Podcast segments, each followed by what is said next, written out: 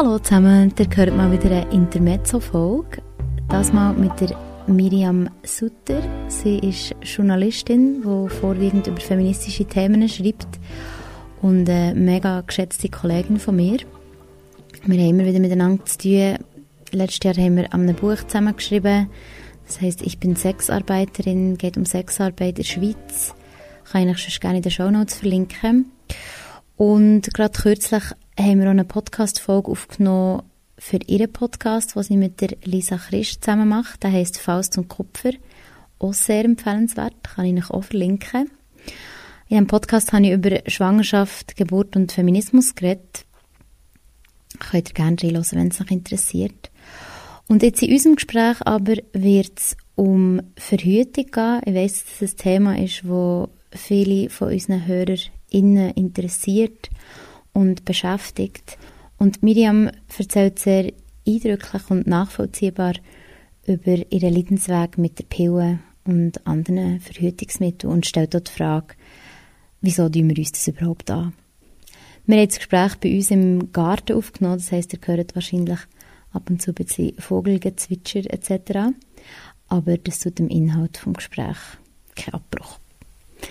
Also, hier ist Miriam. Viel Spaß beim Hören. Hallo liebe Miriam. Hallo Naomi. wir machen jetzt Full Disclosure. Wir haben vorher schon etwa zwei Stunden geredet über das Thema Schwangerschaft und Geburt für die Podcast. Richtig. Aus dem Kupfer mit der Lisa Christ. Ähm, und jetzt soll es aber noch um etwas gehen für untenrum. Und zwar habe ich dich gehört in so einem Faust Kupfer äh, in der Folge, wie du hast das Thema Verhütung gestreift. Du hast eben dann nicht ausführlich erzählt, sondern einfach kurz gestreift und von deinen Erfahrungen erzählt. Und es hat mich mega interessant gedacht, ähm, jetzt für einen Untenrum-Podcast, weil mir auch immer wieder Frauen schreiben von ihren Erfahrungen mit Verhütung, ähm, entweder gut oder schlecht, im, in den meisten Fällen schlecht. Ja, das kann ich mir gut vorstellen. genau. ja, wir machen es glaube so, wie wir es immer machen bei untenrum, dass du einfach mal anfängst beim Anfang. Mhm. Wenn du das erste Mal einfach verhüten, wieso, mit was? Mhm. Also ich glaube, ich bin diesbezüglich ein recht klassischer Fall. Ähm, ich habe angefangen verhüten, als ich meinen ersten Freund hatte. Und zwar bin ich dort etwa 14 oder so. Knapp 14. Und dann hat es natürlich geheißen, du gehst zum Frauenarzt, was natürlich auch super war und richtig und. Und dann fährst du eh an, so ein bisschen zum Frauenarzt gehen und dich untersuchen und so. Ähm, und dann ist es aber einfach, auch das ist, glaube ich, klassisch wirklich so gewesen, dass es halt nur Pillen gegeben hat. Und es hat mich auch gar nicht so fest interessiert, was es alles gibt. Ich habe noch eine Zwischenfrage. Weißt du noch, ähm, wie du bist aufgeklärt worden von der Schule? Was sind dort für Verhütungsmittel mhm. vorhanden gewesen? Mega guter Punkt, weil das ja in diesem Alter fast so ein bisschen parallel perverserweise, also finde ich, müsste eigentlich viel früher sein, aber okay. Ähm, ja, also so wie ich mich erinnere, hat es dort wirklich ist einfach Pillen und Kondom. Vielleicht noch die Spirale. Aber das hat dann schon den Vibe gehabt von, das machst du dann, wenn du Kind gehabt hast. Also für dich jetzt, in deinem Alter, wo du bist, gibt es eigentlich nur Pillen. Oder halt eben das Kondom. Und eben, ich bin halt auch in diesem Mindset drin und so. Und vom, von daheim aus ist das eigentlich jetzt auch nicht das mega Thema gewesen, dass es da eine grosse Vielfalt gibt oder so. Ähm, ist natürlich auch schwierig für, für ein junges Mädchen, dann sich zu überlegen, fuck, sollen wir jetzt hier eine Spirale reinhauen oder so. Hat die Frauenärztin oder der Frauenarzt informiert? Mm, da weiß ich im Fall nicht mehr genau. Also ich war bei einem Frauenarzt, gewesen, beim gleichen wie auch meine Mami hat. Und eigentlich, oder hatte dazu mal, und eigentlich noch schön, weil das der Frauenarzt war, der meine Mami betreut hat, wo sie schwanger war mit mir. Also das habe ich eigentlich noch herzig gefunden und so. Und das ist aber nicht groß diskutiert worden was es alles gibt, sondern einfach, ob jetzt die Pille ähm, kann verschrieben werden oder nicht, irgendwie so. Und dann habe ich die nehmen. Und ich weiß halt auch nicht mehr, was das für eine war. Wahrscheinlich irgendeine Mini-Pillen oder so, aber ich wüsste jetzt nicht mehr, wie die geheissen hat. Ähm, und dann habe ich die nehmen. Und habe eigentlich dort, weißt auch gar nicht, ich habe mir halt einfach gar nicht überlegt, ich habe einfach gewusst, das ist jetzt die Pille und jetzt kannst du ohne Kondom Sex haben, basically. Mir ist eigentlich um das gegangen. und ich glaube, das geht vielen so in dem Alter. Ich habe die ganze Pubertät lang eigentlich dann immer verschiedene Pillen genommen, verschiedene Sachen, ähm, also Kombinationen ausprobiert und so. Aber ich habe nie in Frage gestellt, soll ich etwas anderes nehmen oder etwas anderes machen oder so. Ähm, genau. Und ist auch nie befragt. Also es hat mich zwar dort schon auch von stressen, dass das so an mir hängt und nicht so fest an meinem Partner. Meine Freunde haben auch immer, ich hatte zwei Freunde in meiner Pubertät, die haben sich auch immer finanziell beteiligt an meiner Pille, weil ich das so wollte. Ich habe aber nie Geld für Kondom, weil ich habe gefunden, nein, scheiß mich an. und wir haben sie dann auch nicht gebraucht, so quasi, nicht so wirklich. Ähm, dann ist das gewesen. Und je älter dass ich geworden bin, umso mehr habe ich dann gemerkt, dass mich das anfängt zu stressen, weil ich wirklich das Gefühl bekommen habe, ich vertrage das einfach nicht. Egal was ich nehme, egal was für eine Pille das ich nehme, immer ist irgendetwas. Zum Beispiel? Zum Beispiel Migräne oder zum Beispiel ähm, irgendetwas mit der Haut. Da bin ich zwar recht bläst gewesen, da hatte ich jetzt eigentlich nie mega Problem gehabt, aber irgendwie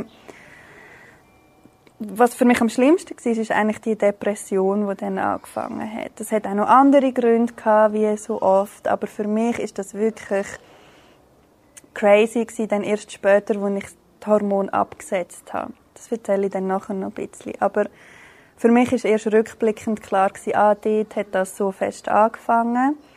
Mit diesen depressiven Schüben halt.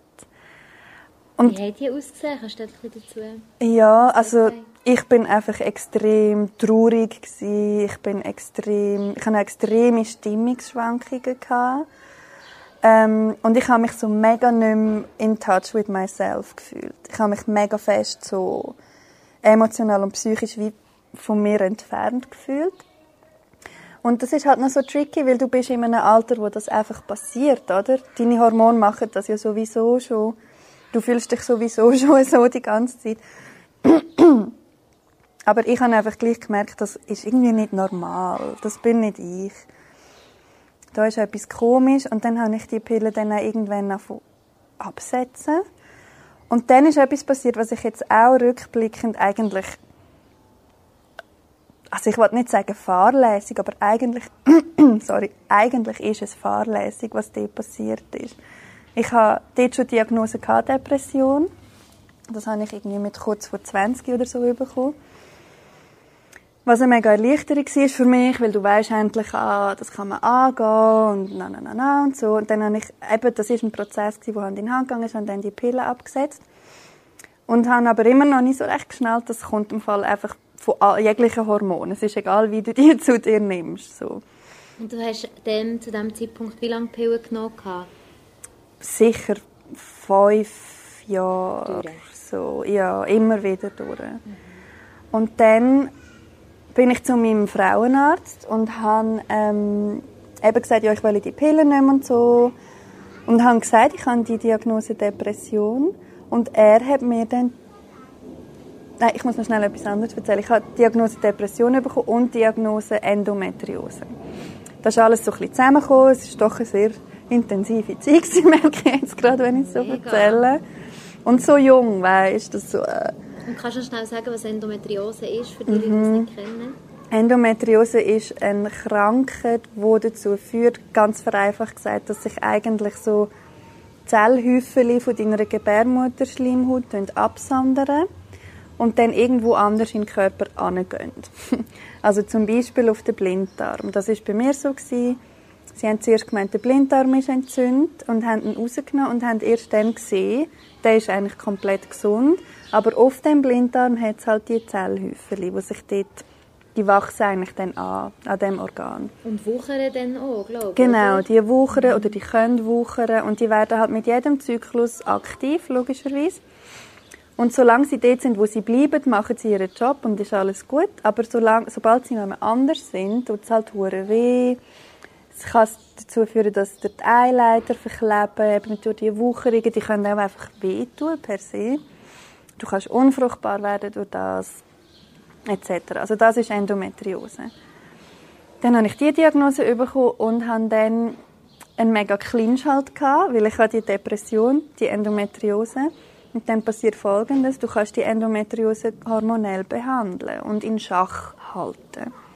Oder probieren sie in Schach zu halten, dass sie halt nicht jeden Monat aktiv wird, oder? Und die einzige Möglichkeit ist ja sogar hormonell, gell? Genau. Oder also, es gibt noch an, es gibt keine Studie dazu. Genau. Mhm. Man geht bis heute davon aus, dass man sie so gut in Schach halten kann. Du kannst sie auch rausnehmen. Man macht es nicht so gern, weil man kann sie nicht, also wie ich es verstanden habe, du kannst sie nicht mega gut lokalisieren, dass sie abgeschnitten lokalisiert ist quasi. Es kann sein, dass du reinschneidest bei der Operation und dann du spreaden. Also dann hast du sie grösser als vorher. Und das ist ein Risiko, wo halt viele nicht eingehen wollen. Genau. Und dann gibt es die Hormontherapie, die du kannst machen für die Endometriose. Und es gibt auch noch die Möglichkeit von einer 3 Monatsspritze. Und das ist das, was ich gemacht habe. Und das ist das, was ich meine, wenn ich sage rückblickend, finde ich das eigentlich wirklich skandalös. Dass mir jemand, der gewusst hat, dass ich eine Depression habe, die drei Monate Spritze verschrieben hat. Weil zu dem gibt es, und das weiß man mittlerweile, Studien, das ist das Schlimmste, was du machen eigentlich, ja. wenn du Depression hast, im Kontext von der hormonellen Verhütung. Weil du sie verstärkst. Weil es einfach so ein ultimatives es ist ja wie ein Polster, wo du dort reingespritzt bekommst, oder?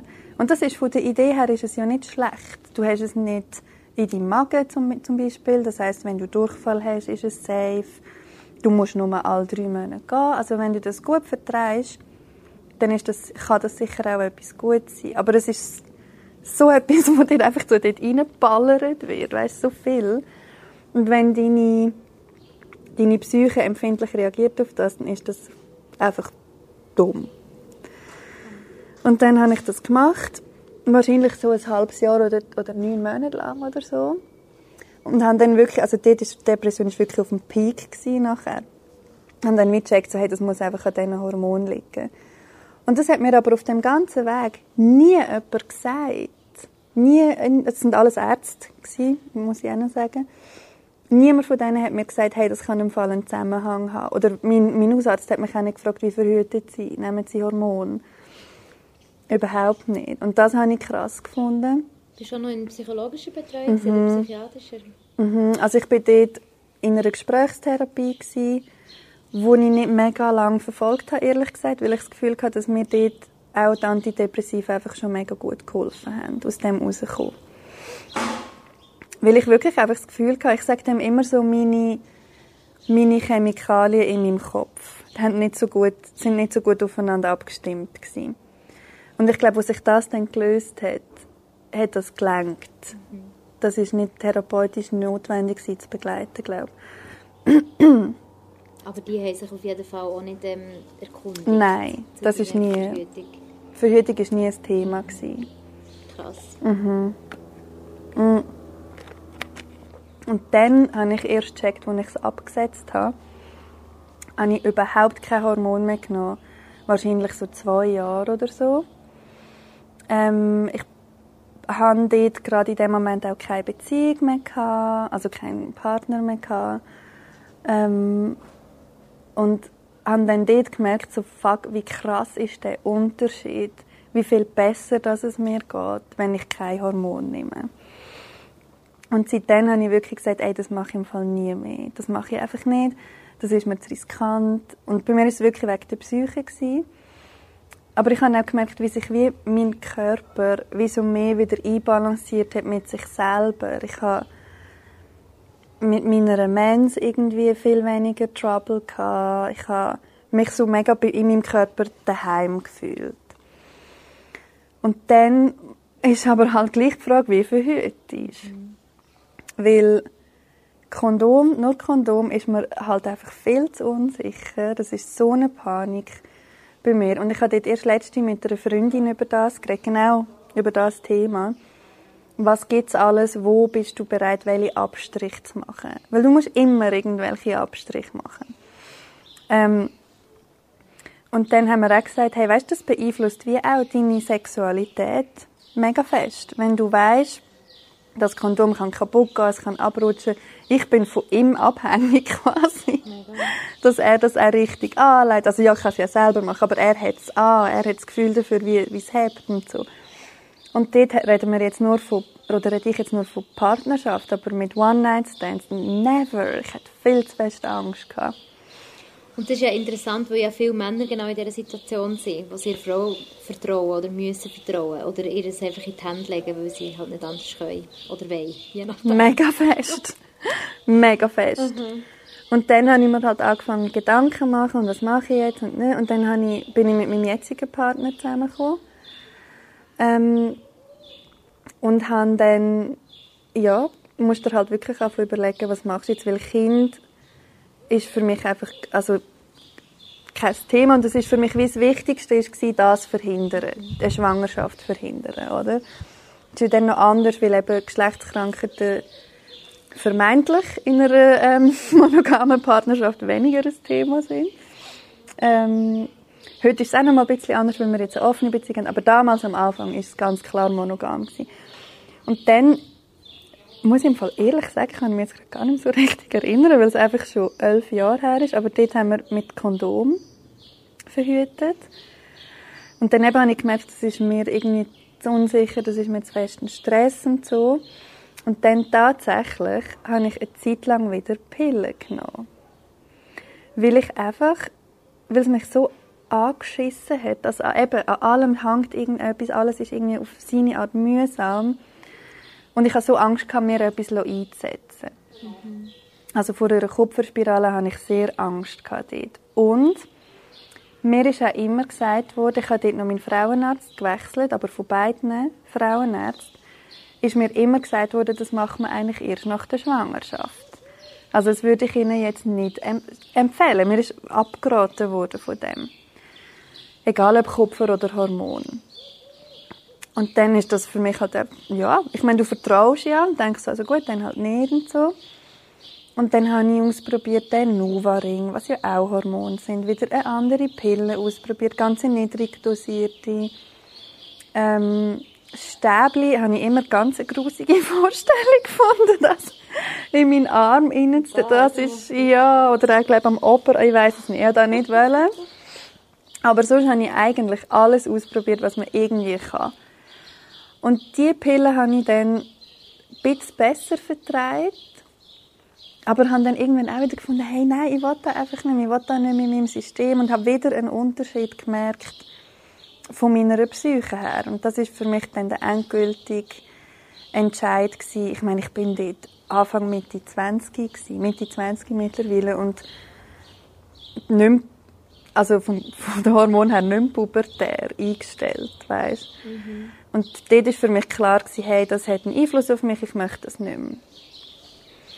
Ähm, genau. Und dann hat es aber gleich ein paar Jahre gegeben, wo dann halt wieder die Kondome sind oder eine Zeit lang habe ich auch ähm, dort habe ich aber immer noch hormonell verhütet weiterhin habe ich zum Beispiel Temperatur ausprobiert also ich habe wirklich alles ausprobiert und irgendwann ist es halt dann darauf zugelaufen, dass ich mich müssen mit dem Gedanken oder wollen mit dem Gedanken auseinandersetzen. Also dann ist es halt eine Spirale. Dann muss es eine Spirale sein, weil ich mag das alles andere einfach nicht mehr. Und gleichzeitig parallel habe ich halt wie eine so die ganze feministische Entwicklung durchgemacht und mich viel mehr angefangen interessieren, auch für den feministischen Aspekt von der Forschung von der Verhütung oder Verhütung allgemein. Und habe das aus dem Blickwinkel anschauen. Und bin dann halt auch immer wie hässiger geworden, weil ich einfach gefunden habe, es kann doch nicht sein, dass sich einfach immer die Person mit dem Uterus und mit dem Zyklus einfach in so einen Stress muss reingehen. Und das ist mir schon, logisch, weißt, es leuchtet mir, in, mir die Personen können schwanger werden. Und unser Körper funktioniert halt nun mal anders, als wenn du das alles nicht hast und bla bla bla. Aber es hat mich hure genervt, weißt, dass es zum Beispiel nie ein Thema ist bei irgendwelchen Männern, wo ich Sex gehabt mit, auch über längere Zeit, dass man zum Beispiel halt auch über eine ich weiß gar nicht, wie heißt das bei Männern, nicht Sterilisation. Eine Vasektomie. Eine Vasektomie, wo man auch wieder rückgängig machen kann. Ich habe nicht mal gewusst, dass es das gibt, hure lang. Es ist mega interessant, dass du das ansprichst, weil ich habe in meinem Freundeskreis auch schon ein paar Mal die Männer gefragt, wieso, dass sie, wieso dass das nicht in Frage kommt. Und wir haben sogar Freunde, die drei Kinder haben und wissen, dass sie nicht noch mehr Kinder wollen. Und der Mann will auf keinen Fall noch mehr Kinder. Dann habe ich gesagt, ähm, ja, und lässt dich einfach unterbinden, oder? Und er so, nein, niemals. und für mich geht es im Fall in die gleiche Richtung wie so das, oh nein, zum Urolog, nein, gar nicht. Mm. Also so ganz eine komische Scham oder ein Unwille, sich mit seinen Geschlechtsteilen auseinanderzusetzen, wenn doch in Fact eigentlich dein primärer Geschlechtsteil einfach das ist, wo du dein ganze Leben dran hast umgespielt. Es, ist so, es gibt so eine Hyperpräsenz ja. vom Penis überall. Ja. Also es ist so eine ganz eine komische, wie eine Double Standard. Mega, es ist mega gut, dass du das sagst, weil es hängt so viel dran an dem. Also ich glaube, auch oft ist so eine unterbewusste Angst vor einer Entmännlichung ganz klar, was ich in einem durch auch noch nachvollziehen kann. Also ich kann es nicht nachvollziehen, aber ich check, dass man so sozialisiert wird, dass, dass einem das, das bedeutet.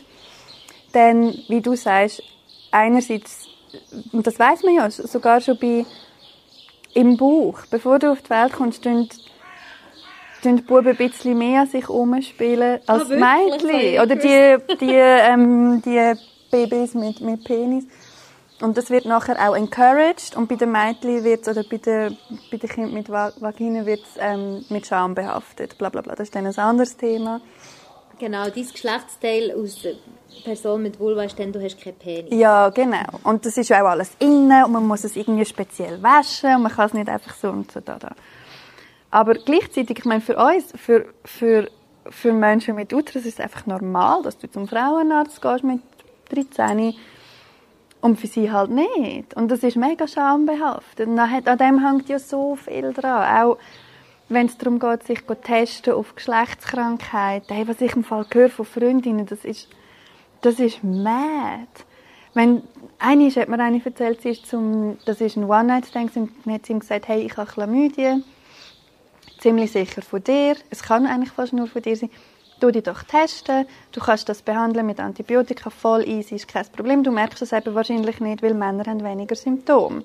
Hat er gesagt, nein, er möchte es nicht. Jetzt geht er das fröhlich noch anderen Frauen verteilen. Weißt ah!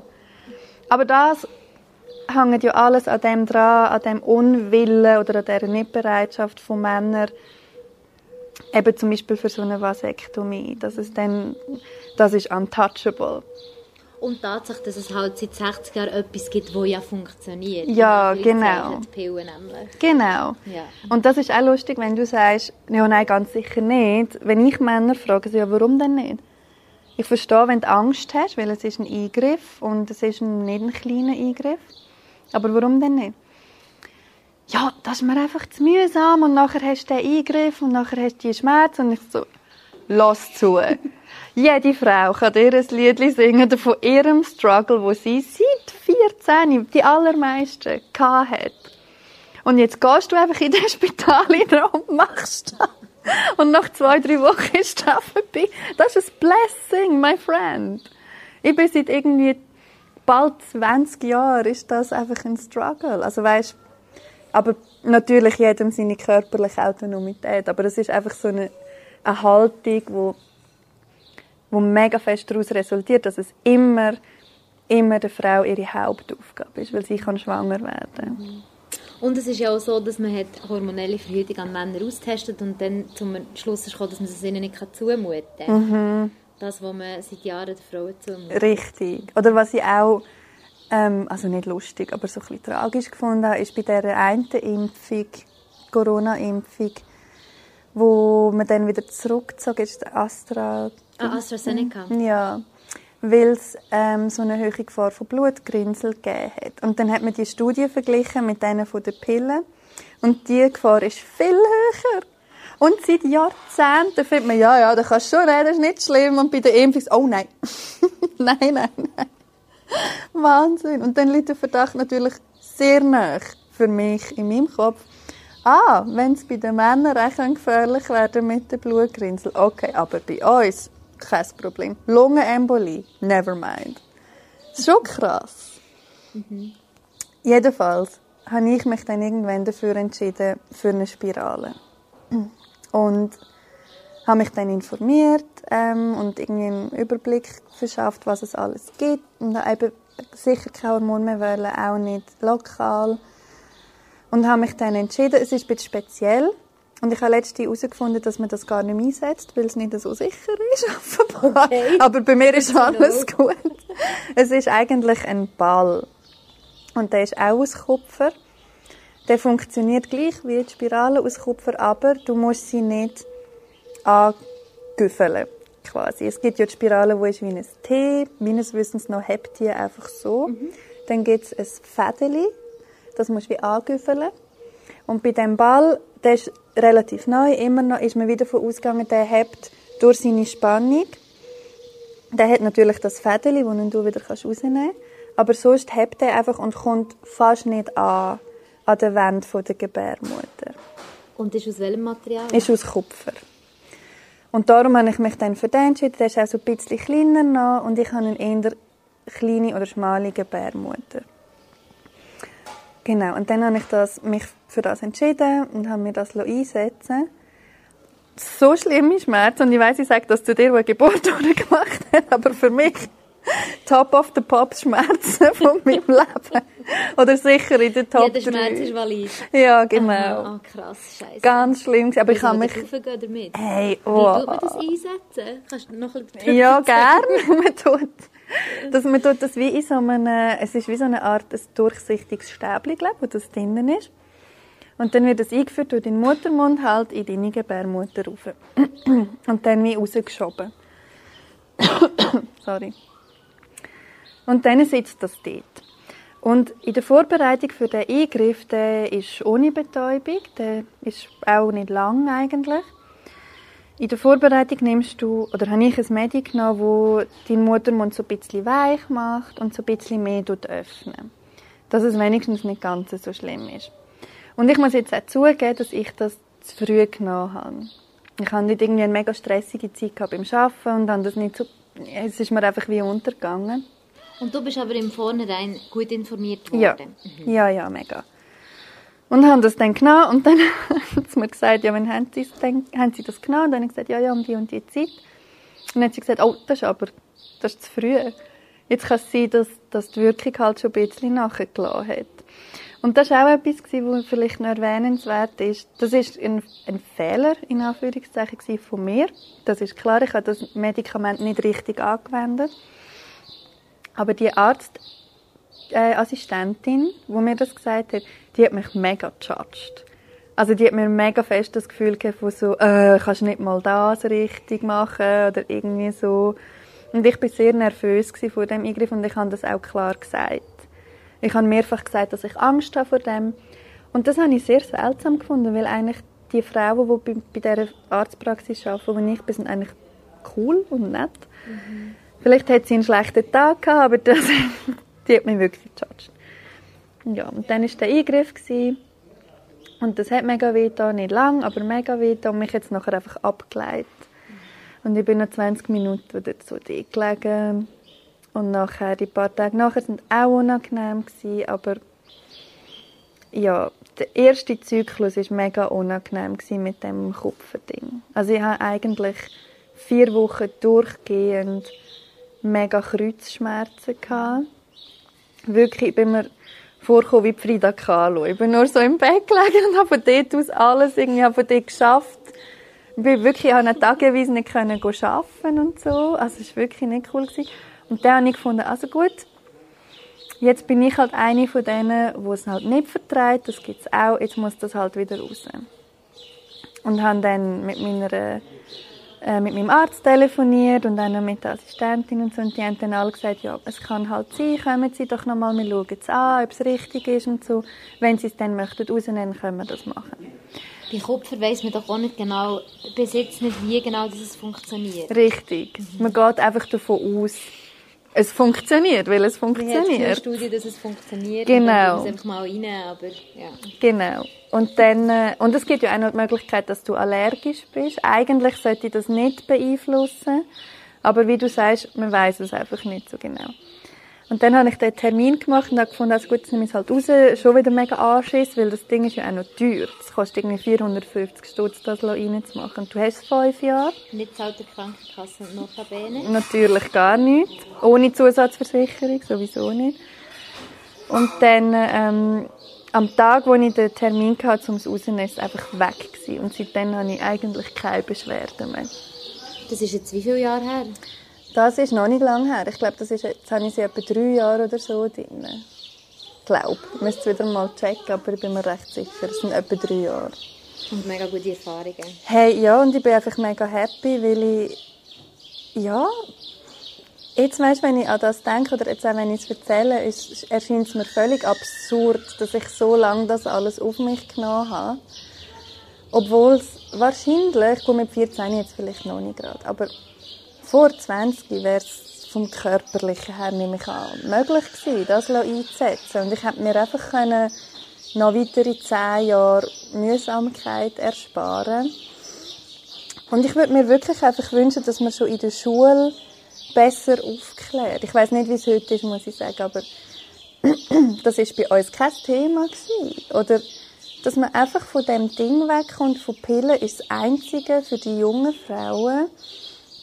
Weißt, ich habe mir auch überlegt, wenn ich Pillen nicht genommen hätte in meiner Pubertät, dann wäre doch die anders verlaufen. Schon nur mit dieser Depression. Aber hätte ich mich als Frau auch anders entwickelt, wenn ich mich in dieser Zeit nicht so entfernt gefühlt hätte von mir. Also nicht noch zusätzlich mehr, als du dich eh schon, eben, Pubertät ist, ist sehr oft eh schwierig. mega fest, es hat ja einen extremen Einfluss auf die Sexualität und auf die persönliche Entwicklung. Das finde ich schon. Mega. Gerade in diesem Alter. Mega. Und was für mich, das habe ich vorher noch vergessen aufzählen, auch noch eine Nebenwirkung ist, ist einfach krasser Libido-Verlust. Also zero. Und das ist ja so komisch, weil dann wird sie hinfällig eigentlich pillen. Wenn du keine Lust mehr hast auf Sie tut sich selber eigentlich abschaffen. Aber sie tut sich nur abschaffen, wenn du sie nimmst. So. Also ist, wie, wie ist die Katze, wie heisst die Katze, die gleichzeitig tot ist und lebendig? Ah, genau. Ähm, Schrödingers, Schrödingers, Schrödingers äh, Libido ist es eigentlich. Mega gut, das ist der Titel von dieser podcast Und vor allem, weißt, das habe ich, das ist mir dann auch so eingefahren, als ich erst mehr angefangen zu informieren und es eben auch feministisch anschauen. Das finde ich schon, schon noch heavy, dass es einfach, dass einfach gesagt wird, ja, ist halt so. Ist halt mühsam, muss halt durch. Weißt, es wird nicht, oder auch die, wie der ganze weibliche Körper funktioniert, es ist im Fall nicht normal, dass du unerträgliche Krämpfe hast. Es ist nicht normal, dass du viel Blut verlierst und es ist nicht normal, dass du depressiv wirst. Das und dann nicht gleichzeitig wird ja noch von dir erwartet, dass ähm, während der Menstruation, wo ja viele Frauen überhaupt ohne hormonelle Verhütung und so starke Schmerzen durchlaufen, dass dann gleich einfach noch geschafft wird und es ist ein extremes Tabu, dann frei zu nehmen und das ist total mit Schuldgefühl behaftet, wenn du mal einen Tag frei machst. Du hast jetzt gesagt, du hast frei gemacht vom Arbeiten. Frei gemacht. Ja, also, voll. Du bist echt leidend daheim mhm. gelegen.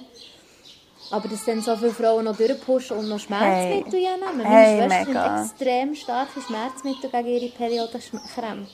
Mega. Ich habe halt das Glück, dass ich freischaffend bin. Also größtenteils. Und es ist ja nicht nur Glück, es ist ein Blessing und ein Curse. Aber in Bezug auf das kann ich mega flexibel arbeiten. Und ich, weil ich ja meine Chefin bin, gebe mir dann selber ein Period Leave. Also ich tue mir das mega antrainieren, dass wenn ich die Krämpfe habe, das ist bei mir schon ein Thema. Ich nehme auch Schmerzmedis, aber so ein Irfen oder so. Also jetzt nicht mega der Oberhammer und Buscopan und so. Für das, das krampflösendes Medi. Und ich sage mir aber, so, du darfst jetzt im Fall einfach den ganzen Nachmittag auf dem Bett liegen und nicht arbeiten. Du darfst Netflixen und du darfst Schoki essen und du darfst machen, was du dir darfst, gut du tut. Musst. Du musst, genau. Und es ist voll easy. Mhm. Und ich glaube, das ist im Fall etwas, wo ich mega die Hoffnung habe, dass wenn mehr jüngere Frauen in die, in die Arbeitswelt einsteigen als Chefinnen, Wobei das ja auch ein Thema ist, nur äh, weil sie eine Frau ist, ist es nicht eine feministische Chefin, weil sonst wäre sie vielleicht gar nicht dort, etc. Aber ähm, es, ich habe schon das Gefühl, ich beobachte so ein bisschen Entwicklung von Frauen von unserer Generation, die das möchten anders machen. Und eben auch in Bezug auf Period Leave oder auf, hey, wieso hat es bei uns auf dem Witz eigentlich kein Tampon für alle oder so. Und das gibt mir auch so mega Hoffnung, Weil ich das Gefühl also, ja, jetzt haben wir den ganzen Scheiß durchgemacht und dann ist es wenigstens für etwas, weil jetzt machen wir es wie anders und besser. Weil ich meine, die Arbeitswelt wäre so eine andere und einfach eine bessere, wenn, wenn du dir nicht, dich nicht mehr schämen um zu sagen, hey, ich habe meine Tage, ich krepiere fast, ich bleibe daheim und das wäre absolut kein Problem. Mhm. Ja, mega fest. Hast du noch irgendwelche Resources, die du könntest empfehlen für Frauen, die sich mit dem gleichen Thema auseinandersetzen oder wollen wechseln oder mm. einfach interessiert sind? Also ich glaube, jetzt so spezifische Resources wüsste ich ehrlich gesagt nicht mehr zum Vergeben. Ich weiß aber, mein wichtigstes Learning ist einfach mega fest, los auf deinen Körper. Es klingt so ein bisschen hippiesk, aber es ist halt einfach sehr wahr. Dein Körper sagt dir, wenn etwas nicht stimmt. Und es ist mehr als legitim, dann zu sagen, hey, das stimmt für mich nicht. Mega wichtig finde ich auch, wechseln den Frauenarzt oder die Frauenärztin, wenn die Person dich nicht bedingungslos unterstützt. Wenn du irgendwie das kleinste Anzeichen hast von, ja, die Person wird mir etwas aufschwätzen oder die nimmt mein Anliegen nicht ernst, einfach wechseln. Das macht einen mega Unterschied, finde ich. Und sonst ähm, ja, ich würde sagen, das ist eigentlich das Wichtigste, weil die Informationen wären ja wie da, man muss sie sich halt einfach leider selber holen. In mühsamer Arbeit zusammensuchen. Richtig. Ausser man liest, es gibt auch ein Buch, nämlich Period Power. Das wollte ich jetzt auch gerade empfehlen, genau von der, wie heißt sie, Macy Hill, Hill. genau. Ja. Ein super, super, super, super Buch und mega lustig geschrieben. Oh mein Gott, ich liebe Sie ist, glaube ich, Britin, oder? Ja, ja. Ah, das merkst du so. Ja. Ich lese eben die... So Nein, stimmt nicht. und gleich ja. Mega informativ und witzig und kurzweilig. Mega. Ich wollte gerade ja, sagen, ich lese die deutsche Übersetzung, aber es stimmt gar nicht. Ich lese die englische ähm, Version und es ist einfach mit so britischem, trockenen Humor so gut. Und das ist mega empfehlenswert, weil es dort wirklich auch fest darum geht. Und ein mega schöner Ansatz, geht ein bisschen das rein, was wir vorher gesagt haben, dass du mit deinem Zyklus kannst arbeiten und nicht gegen ihn musst kämpfen und ich nehme das immer wieder in die Hand, ja, schon etwa ein Jahr oder so, und du immer wieder, kannst auch so kapitelweise lesen, das finde ich auch noch gut. Und es ist, das ist einfach so spannend, wie das wirklich so eine grundlegende Haltungsfrage ist. Schaffst du mit deiner Periode oder siehst du sie als Gegnerin? Wo du hast sie halt nun mal. Und du hast sie ja theoretisch auch, wenn du Hormone nimmst, die sie unterdrücken. Die das ist halt, ich bin schon ein bisschen ein Hippie-Mädchen vielleicht. Die Energien sind ja gleich da, weißt? Und der Körper ist und macht und es ist, egal wie, wie fest dass du willst regulieren und unterdrücken und Zeug, es macht gleich immer irgendwie etwas. Und für das, wenn man das Gefühl so ein bisschen teilt, dann finde ich das Buch mega, mega empfehlenswert. Und it's, it's a funny read. Mhm. Mega. Mega. Super. Jetzt mache ich die Show Notes. Und ich würde sagen, dann sind wir da beim Ende angelangt. Hey, merci vielmals. Danke dir. Für deine Offenheit und deine Geschichte. Mega gerne. Das war «Untenrum», ein Podcast über Menschen und Sexualität. Konzept von mir, der Name Gregoris, Sound von Nick von Frankenberg. Ihr findet uns und weitere Folgen unter untenrumpodcast.com auf Facebook oder neu jetzt auch auf Instagram. Falls ihr selber mal mitmachen wollt, meldet euch doch bei uns. Wir freuen uns auch über Feedback oder eine Bewertung auf iTunes. Danke euch fürs Zuhören und bis zum nächsten Mal.